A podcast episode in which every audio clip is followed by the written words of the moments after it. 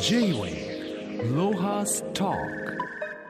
今週のゲストは株式会社コアベース代表取締役社長野崎達也さんです。リモートでのご出演です。野崎さんよろしくお願いします。はい、よろしくお願いします。野崎さんは1963年生まれ大阪芸術大学芸術学部卒業後広告代理店勤務を経て2014年に医療業界の総合代理店コアベースを設立され医師会向けの冊子の出版をはじめ医療介護の ICT ソリューションの提案などを行っていらっしゃいます。えー野崎さんあのはい、まあ、野崎さんのお仕事をまずちょっと教えていただけますか？ど何が中心なのか、はい。あのもともとは広告代理店でいろんな情報を発信してきたんですけども、やっぱりこの IT 化の波でですね、えーまあいわゆる雑誌の業界っていうのが衰退していった時に、まあ我々も IT の方にスイッチしたんですけども、その際にまあちょっとご縁があって、あの医療系の大学院の教授とお仕事をすることになりまして。はい。まあ、その時にですねこの医療の世界っていうのはこの、まあ、今で言うと ICT なんですがこれがすごく遅れてるっていうことが分かって逆に言うとこれすごく面白いなというかチャンスだなということで我々あの医療界医療業界の方にスイッチしたという経歴です。はいこの医療介護の ICT ソリューションの提案ってどういうことなんでしょえっと、例えばあの医療の世界ってまだまだい今でもアナログなんですよね。例えば、えっとカルテとかあの小黒さんも経験あると思うんですけど先生と対面した時にその昔はドイツ語とかで紙のおカルテに皆さんお医者さんが記録を取られるんですけども今時やっぱり、えーシステム化されていてそのデータをどんどんパソコンで、まあ、あのソフトウェアで、まあ、まとめていくというかあのそういうふうに IT の方にスイッチしていっているんですけども、まあ、そこをおお医者さんたちにより分かりやすく説明して、まあ、お医者さんの負担がなく医療の世界がまあ進歩するようなあの患者さんの情報を集められるとか、まあ、そういったところがまあ中心ですかね。まあ、野崎さんの、まあ、本業と、まあ、結びついてるでしょうけどこの早速ですけど食品衛生法が改正されて今年6月から食品を扱うすべての業者に対して新しい衛生管理の手法 HACCP が、まあ、義務化されると。このチャンスをですね野崎さんはまた目をつけてですねあの、はい。まあ、新しいえビジネスを始めたようなんですけどまずこの HACCP を教えていただけますか。はい、あのーまあ今大郎さんがおっしゃった通り食品衛生に関する、新しい基準というふうに皆さん感じられているんですけどもあの基本的には今までの一般衛生管理と何ら変わりなくて、まあ、それに加えられた新しい手法というふうに、えー説明しているんですがあの一言で言うと食の安全の確保のガイドラインといったような感じです。で一般的にはまあまだまだ聞き慣れない言葉になってくるんですけどももともとこれアメリカが開発した衛生管理の手法なんですけどもあのハサップっていうと、まあ、意味が分かりにくいかと思うんですけどハザードアナリシスアンドクリティカルコントロールポイントっていうこれまた難しいんですがあのそれぞれの単語の頭文字を取って HACCP ハサップと言われてます。で日本語に訳すとですね、えーこれもまた難しいんですけども、えー危害要因分析重要管理点となるんですね。ただこれだと本当に分かりにくいので食品の、えー安全の確保のガイドラインと私たちは説明させてもらってます。食品衛生法が改正されて今年6月から食品を扱うすべての業者に対して新しい衛生管理の手法 HACCP が、まあ、義務化されると。まあ、あの食品を扱う、まあ、飲食業者さんとか、まあ、いろいろいると思うんですけど、この HACCP ってその入り口でなんですか？それとも出口なんでしょう？どっちなんですか？すまず今それがわからないで、まずそれを教えていただけますか？はい、あのそれすごくいい質問なんですが要はえー、食の安全っていうとこれ例えば食材の仕入れからですね、えー、製品化されて最後例えば皆さんの口のに入るまでのすべての工程にわたっての管理をするっていうのがこれハサップになります。はい、なので、えー、例えばどこから仕入れているのかとかそれを誰が、まあ、どういう環境で作っているのかとか、まあ、その材料はどういうふうに保管されているのかとかあの最終的に例えば、えー、食品を作った後のうんまあ、ゴミというかあのそういう処理をしなければいけないんですけれども、えーと、そういう全全ての工程においての管理をするっていうのがこのハサップの考え方ですね。なるほどででも今まで営業許可とかくれあの取らなきゃいけないんだが今までもあったわけですよね。何が今回新しくなったんでしょう？あのもちろん今までのこの衛生管理っていうのがベースになっていて、えっと、決してこれ新しいものができたっていう考え方ではないんですね。あの一番は、えーまあ、はっきり言うとそういうルールっていうのが衛生管理のルールっていうのがあったんですがこれ都道府県が管理していて、えー、一元化されてないというか、えー、まあ皆さんに任せてるっていうことだったんですけどこれを全て記録を取ってモニタリングをしていって例えば例えばですね本当は起こっちゃいけないんですけど食中毒が発生しちゃいましたとか、えー、例えば金属片の異物が混入したとかっていった時にこれ原因を追求しないとまた同じようなことが起こることになりますのでその原因を追求するために記録を取っていってそのえー、例えば異物が混入したのであれば、えー、機械のチェックをするとか、えー、そういった工程を管理していくっていうのがこのハサップの考え方になります。まあ、あのいただいた資料からですねあの、はい、欧米とかに比べて10年ぐらい日本はその管理が遅れてるって書いてあったんですけど、どういうとこが遅れてたんですかね？はい、えっとこれはもともとあのまあもう歴史は結構古くて、えー、1960年代ですね。あのアポロ計画とかが有名ですけどももともとは宇宙食の安全性を確保するために作られた、えーまあ、仕組みというか、はい、えー、なんですけどもあのやっぱりアメリカとかではそのあたりきっちりと管理されてきたのですけど日本はやっぱりその辺があ、まあ、甘いって言ったら言い方あれなんですけども、えー、記録を取っていないとかやっぱその原因を追求するっていうところが甘かったというふうに私は考えてます。はい、で例えば1980年代とかでもあのアメリカの、まあ、そうですね大手のハンバーガーチェーンの会社が、まあ、これ導入してより食の安全性に努めたりされてるんですけど、まあ、そのあたりの管理というか記録というかモニタリングというかそこが日本はまだまだ遅れているということですかね。まああの食品を扱う厨房から、まあ、このコロナだと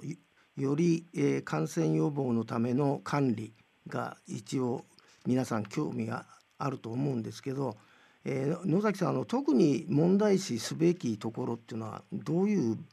ポイントなんでしょう？あのもちろんこれモニタリングをするっていうことなので例えばどこからえー、食材を仕入れているとかそういうところから始まって作るところまで、えー、そのスタッフの皆さんが管理できるところと,、えーと、これは例えばプロに任せないとできない衛生管理っていうのがこう2つあると考えてまして例えば冷蔵庫の温度管理とかどこから物を仕入れたかっていうのはこれはスタッフの皆さんでできると思うんですね。ところが私たちが着目しているのはこのどちらかというと汚染の元になる食材の廃棄とか排水とかここの清掃に関してはやっぱりプロフェッショナルに任せないといけないというふうに考えております。でその中で、え、今回我々が提供しているサービスというか、え、着目しているのがこの排水の、え、つまり油分油分が、え、かなり下水に流れ込むんですけどもそれを石鹸化するっていう工法がえー、一つありましてこれで、まあ、産業廃棄物が、まあ、なくなるというか減るっていうところに今着目してます。はいまあ、なるほどあの外事は、まあ、20年前からですね「ゴミ捨てるなよ」で始まった雑誌なんですけどやっぱり入り口より出口をしっかり管理しろって話ですよね。そうですねあの、まあ、これまあ専門用語で言うとグリーストラップっていう機器で、えー、その設備施設から出る廃棄物とか、えー、油脂油分ですね。油分を名前の通りグリーストラップ、えー、油をそこで、えー、食い止めて下水に流れ込むのを防いで、まあ、河川とか、えー、海の汚染を防ぐっていうところになるんですけども結構ここの管理が今甘くてですね、あのそのどんどん下水にゴミとか油分が流れてしまっているっていうところが問題になっています。はいまあ、あれですよねこのグリーストラップっていう装置はあつけないと営業許可出ないわけですよね。そうですねところがついてはいるんだけども油プラスチックどころじゃなくてもっと大問題の油が垂れ流しになっているのが実業だってことですね。そうですねもうあのこの清掃を怠っているとそのグリーストラップっていう、まあ、1メーター四方ぐらいの、まあ、箱って思ってもらったらいいんですがその中に油が溜まってですねここでもう岩石のように油が固まってしまってその油の塊の上を油が流れて下水に流れちゃってるみたいなそんなことがあちこちで起こってます。でこれをきっちりと清掃しないと例えば、うん、根本的な例えば環境問題とか、えー、下水の汚染その先にある、えー、河川とか海の汚染というのは防げないと考えてはいます。はいまあ、あの大事な、えー、お仕事だっていうのはよく分かりましたけどその今までほったらかしになってたそのグリーストラップの清掃これはどんな形であの野崎さんのところではやられるんですか？はいまあ、このグリーストラップの清掃っていうのが、まあ、大まかに分けると3つパターンがありまして、まあ、分かりやすく言うとバキュームカーを読んで全部吸い取っちゃうっていうこれはまあ産業廃棄物になって処理されるわけです。でもう一つは、えー、これを自分で清掃する機械自社で清掃する機械っていうのがあるんですが、まあ、これが結構トラブルのもとになっていて東京都では、え、新規での設置はもう禁止されてたりします。で3つ目に我々が推奨している石鹸加工法っていうのがあるんですが石鹸っていうのはもともと原材料に油が含まれてたりするんですがこの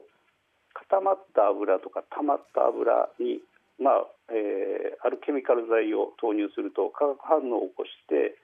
えー、石鹸化するんですね。でこの石鹸化された、液体で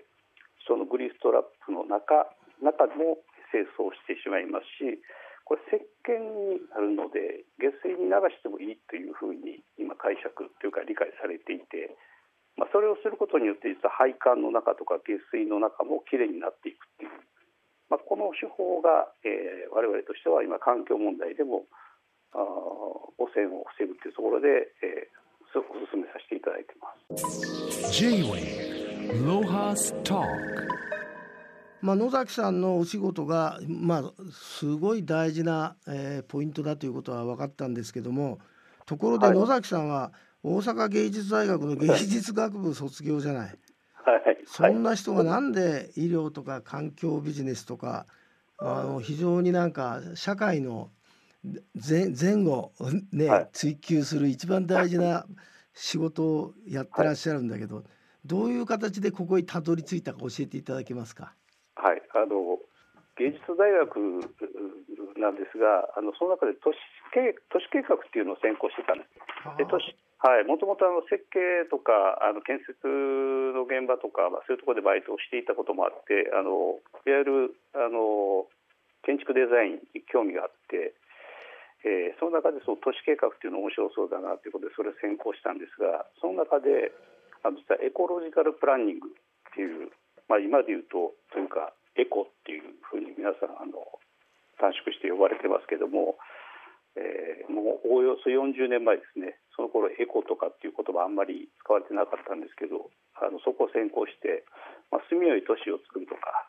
まあ街づくりっていう大きなところからですね例えば人間が、えー、住みやすい環境っていうところをデザインするとかそういう勉強というか専攻してたんですね。でそこからまあえー、広告代理店の方に進んだんですが、えー、結果的にあの医療の世界でお仕事させていただくことになって、まあ、この数年やっぱりコロナの問題で衛生管理というところにすごく着目されてきたというか皆さんのその衛生の、えー、環境問題とか、まあ、特に SDGs の問題とかサスティナブルな世界を作るっていうここにあのぐるっと回ってまあ、戻ってきたというか当時大学で勉強していたエコロジカルっていうところにまあ結びついて、まあ、その中でも、まあ、こう食っていうのは、え非常に大切な、うんまあ、生活の中で大切大切なものなのでそこを今仕事にしているというか感じですね。はい、いやいややっとあれですね野崎さんのその人生の方向が 腑に落ちたんですけど この、はい、野崎さんその今扱ってらっしゃるこの、えー、グリーストラップのお掃除これ例えばどういうとこでも実際取り入れられてんですか？はい。あの我々ではこれ実はゼログリースっていうブランド名を付けさせていただいてるんですが、はい、まあ、私たちと同じグループで、えー、お仕事されている、まあ、代理店というか仲間が皆さんいらっしゃるんですけどもあのそうですね。大手のホテルさんとか、まあ、大手スーパーの全国チェーン店とかやっぱりあの環境問題に非常に、えー、敏感なところに、えー、導入されてます。でその中でもこの産業廃棄物が出ないっていうところが一番のポイントでしてこれはあのカーボンニュートラルの考えるとか SDGs の考えにも結びつきますのでそのあたり敏感な、え企業様には採用していただいているんですが、まあ、あと、えエンターテインメントの、まあ、日本で最大手の、え千葉にあるところとかも採用していただいてるんですがちょっと名前は言えないんですけど、はい、でもまあ随分大きなところがあの気が付いてくれてね、プラスチックも大事かもしれないけども油の方が僕なんか随分あの危険なような気がするんでまあこれからもぜひ、えー、野崎さんはもういろんなことやってらっしゃいますけどもはい、ちょちょっとここの仕事は本腰入れてやってください。まあ、野崎さん、ね、これからも、えー、社会の安心安全のために頑張ってください。どうも今日はありがとうございました。はい、こちらこそありがとうございました。J-Way ロハス Talk